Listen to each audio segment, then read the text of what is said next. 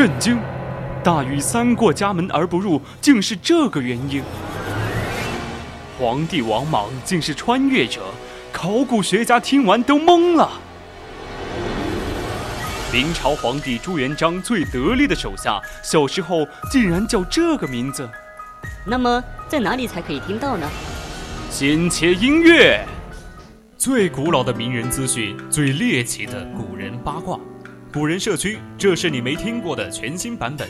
每周一晚九点，我们在百科探秘之古人社区等你。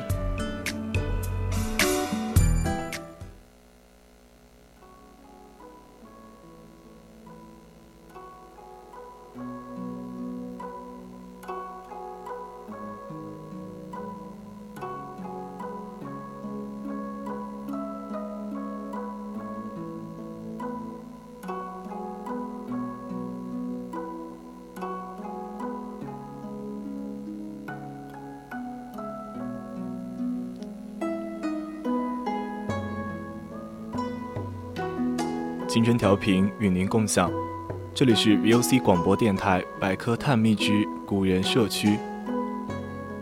我们将与你分享最古老的名人趣事，最猎奇的古人八卦。我是主播娄瑞涛。今天我们将要讨论的是古人的娱乐方式。欢迎大家到我们的 QQ 听友私群二七五幺三幺二九八与我们一起讨论。或者到我们的荔枝直播平台与我们进行互动。当然，如果你觉得我们的节目很有意思，你也可以关注我们的官方微信，搜索“青春调频”，关注即可。或者到微博上 @VOC 广播电台，我们会时刻关注你的消息。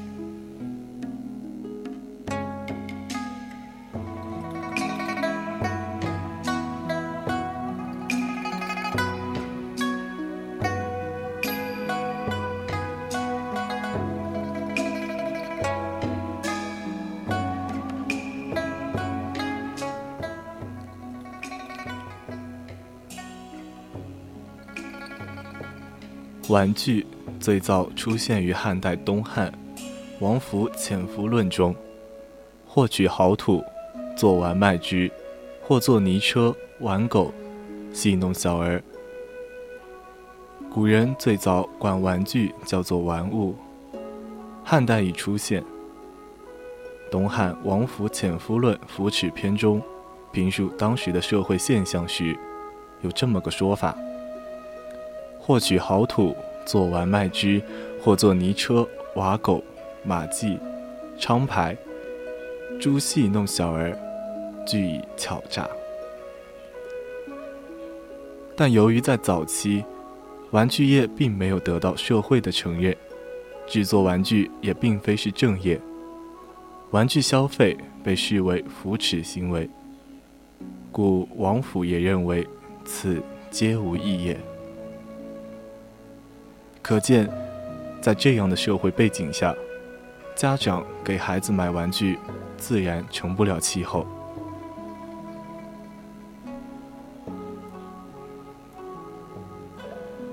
据孟元老《东京梦华录》中记载，潘楼街东宋门外袜子，周西梁门外袜子，北门外，南朱雀门外街。都是当时的玩具一条街。另外，在城内的马行街，也有卖玩具的。南宋时，大量北方玩具艺人，以都城临安为中心的南方玩具市场也非常红火。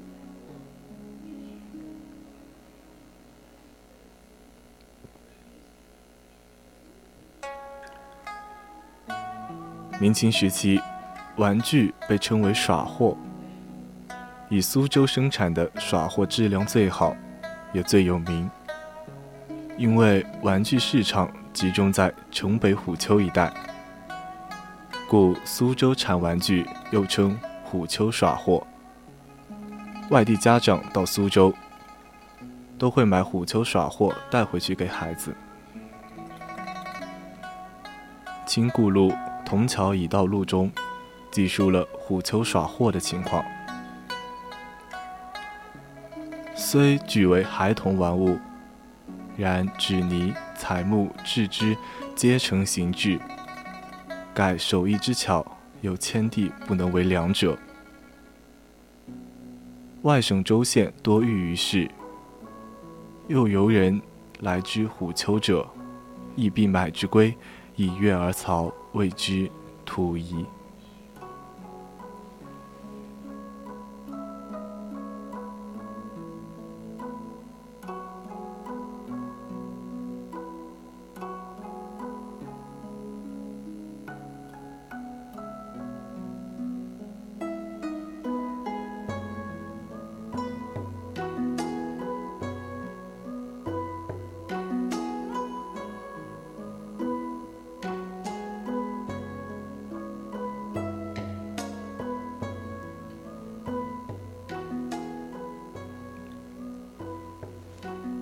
泥塑玩具摩罗，在宋代最为流行。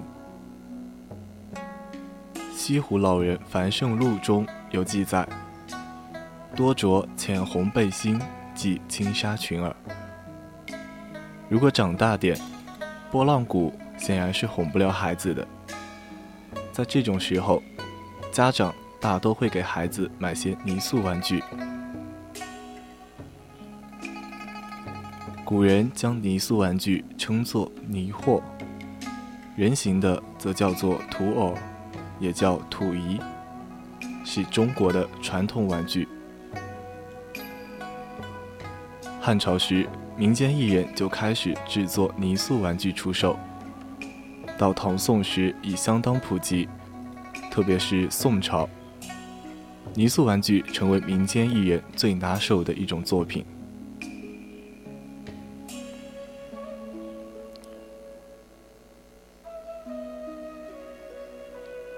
摩诃勒是从西域传来的玩偶，本是佛教之物，唐时多用蜡制作，宋多泥制。它与现代玩具芭比娃娃颇为相似，有服装穿戴，且有不同搭配。南宋《西湖老人繁盛录》中有记载到，御前铺满摩罗。多着浅红背心，即金纱裙儿，亦有着贝儿、戴帽儿者。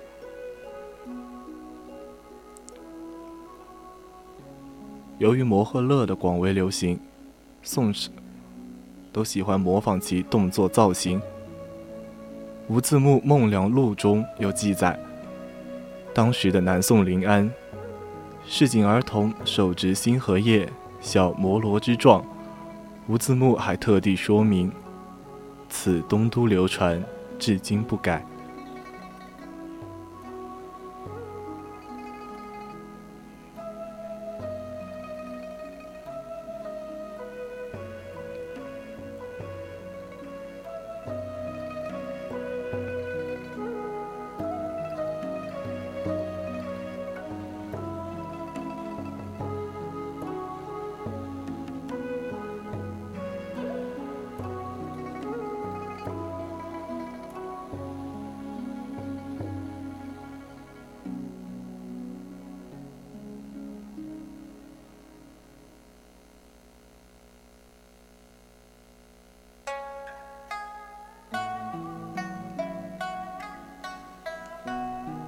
古代最流行的益智类玩具九连环，单签总录中有记载，九连环归附孩童以为玩具。益智类玩具也是古代家长最青睐的一类玩具。古代最流行的益智类玩具以拼板类和环类为代表。古代拼板玩具中，在现代最流行的当是七巧板。七巧板有智慧板之称，是清朝家长常买给孩子的益智玩具。其源于宋朝燕几图。清嘉庆年间，养拙居士著《七巧图》刊行，让七巧板玩具从此流行天下。在环类益智玩具中，九连环最受古代家长和孩子的青睐。九连环被外国人称为“中国环”，明朝时就已经是流行益智玩具了。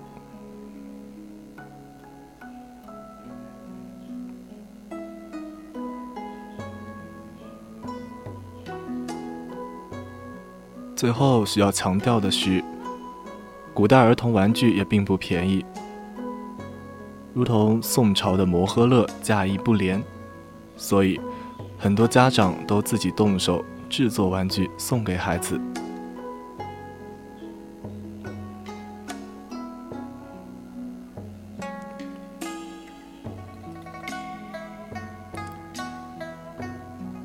今天的古人社区就到这里，材料转载自网络，敬请继续锁定青春调频，我是主播娄瑞涛。我们下期再见。